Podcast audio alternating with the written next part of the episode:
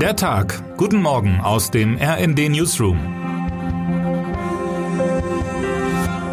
Es ist Freitag, der 1. März. Das Superwahljahr 2024 nimmt seinen Lauf. Dazu gehört, dass bizarrerweise auch diktatorisch regierte Staaten Wahlen abhalten oder jedenfalls Wert legen auf Veranstaltungen, die man so nennt. Mitte März steht die Präsidentschaftswahl in Russland an. Sarkastisch könnte man sagen, die Chancen von Wladimir Putin sind nicht schlecht. Vorausgegangen war ein Wahlkampf, der zu einem Kräftemessen ganz eigener Art wurde.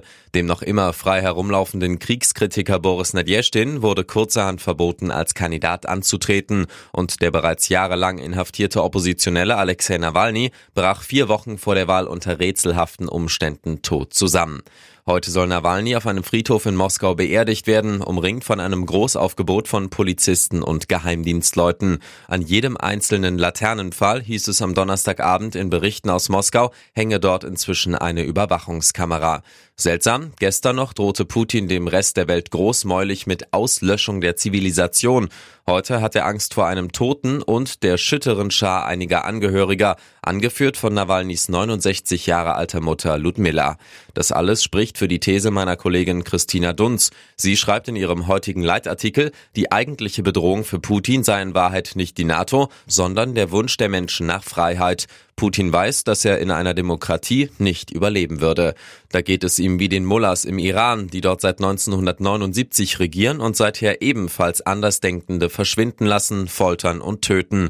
Auch im Iran wurde und wird die diktatorische Praxis stets begleitet durch Wahlen, die den düsteren Dingen einen freundlicheren Anstrich geben sollen.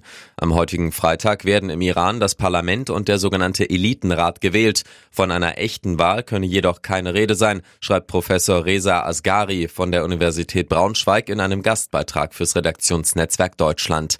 Denn jeder Kandidat müsse durch den politischen Filter des Wächterrates der Verfassung, diese von Khamenei selbst eingesetzte Prüfinstanz, disqualifiziere jeden Bewerber, der eine von den Positionen des Staatschefs abweichende Meinung vertritt. Die Iranerinnen und Iraner wissen, was gespielt wird und werden voraussichtlich mit einer demonstrativ geringen Wahlbeteiligung reagieren. Mit besonders niedrigen Quoten wird in den Großstädten gerechnet. Dort Dort wollen insbesondere junge Leute und Frauen das Regime gleichsam leer laufen lassen. Viel ändern wird die heutige Protestaktion vorerst nicht. Dennoch bleibt auf diese Weise der beeindruckend hohe Anteil von Regimegegnerinnen und Gegnern im Iran immerhin greifbar und spürbar, deutlicher übrigens als Russland.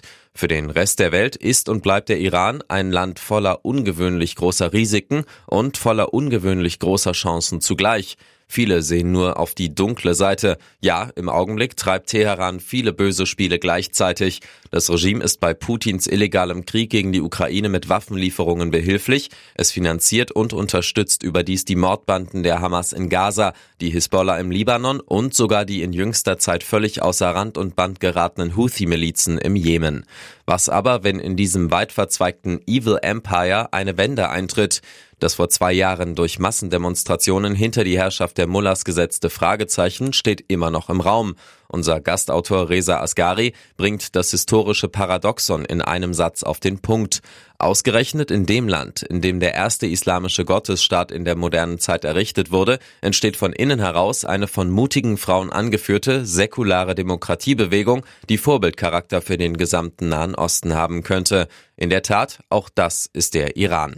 Hohläugig blicken die Europäer, nicht zuletzt die Deutschen, auf die wachsenden Importe von immer besseren und immer billigeren E-Autos aus China.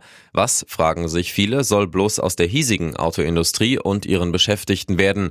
Ähnliche Sorgen macht man sich in den USA. Dort allerdings hat Präsident Joe Biden soeben eine Antwort gefunden, und zwar eine nach Großmachtart. Chinesische Autos, befand er, könnten eine Gefahr für die nationale Sicherheit darstellen. Deshalb habe er soeben eine entsprechende Untersuchung angeordnet, die deren massenhafte Einfuhr in Zukunft bremsen könnte.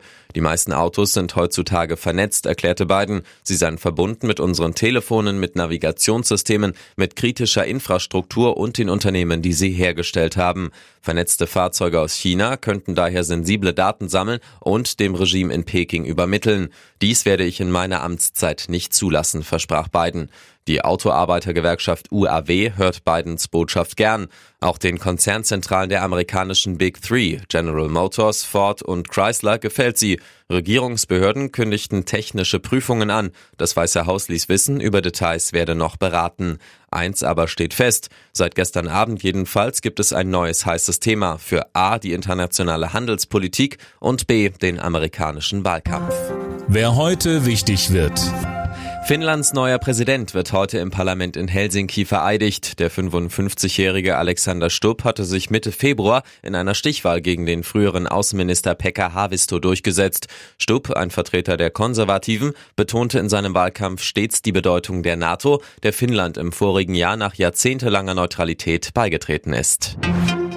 Und damit wünschen wir Ihnen einen guten Start in diesen Tag und den neuen Monat. Autor ist Matthias Koch, am Mikrofon Fabian Hoffmann. Mit rnd.de, der Webseite des Redaktionsnetzwerks Deutschland, halten wir Sie durchgehend auf dem neuesten Stand. Alle Artikel aus diesem Newsletter finden Sie immer auf rnd.de slash der Tag.